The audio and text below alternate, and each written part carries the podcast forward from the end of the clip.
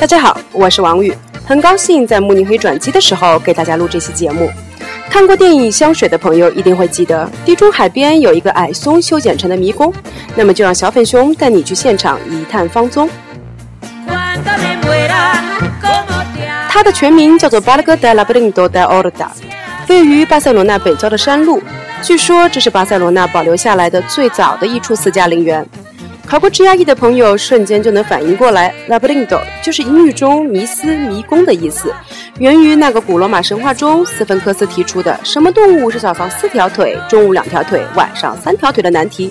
由此，大家也能看出古罗马对巴塞罗那的影响啦。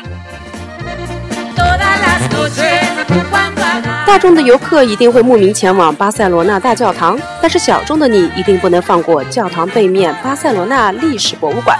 不然，你永远不会知道，在这个哥特式的大教堂建成前的一千三百年里，这里都发生过什么。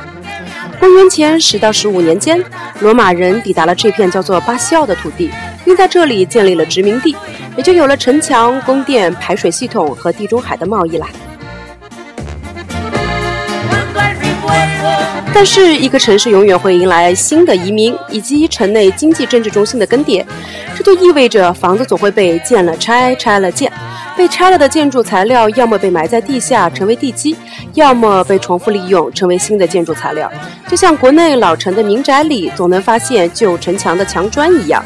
如此这般，考古学家们也就可以据此读出古迹发掘时的年代了。而小粉熊也就能在巴塞罗那大教堂的地底下，看到那些被保留下来的古罗马浴室、染房和匠房，以及他们的制作工艺啦。当然了，一个伟大的城市都少不了小偷，不过他们的手法会随着时代的变迁而进行技术升级。小粉熊也是在一个皇家花园里遇到了古古老巫术传承下来的小偷。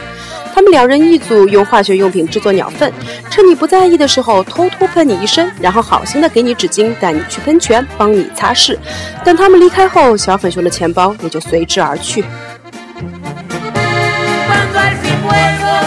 尽管如此，当清晨的阳光照进阳台的时候，小粉熊突然就明白了：即便钱财散尽，爱情离去，一无所有的时候，心中依然存留下来的是对生活抑不住的热爱。就像走完拉布林多一样，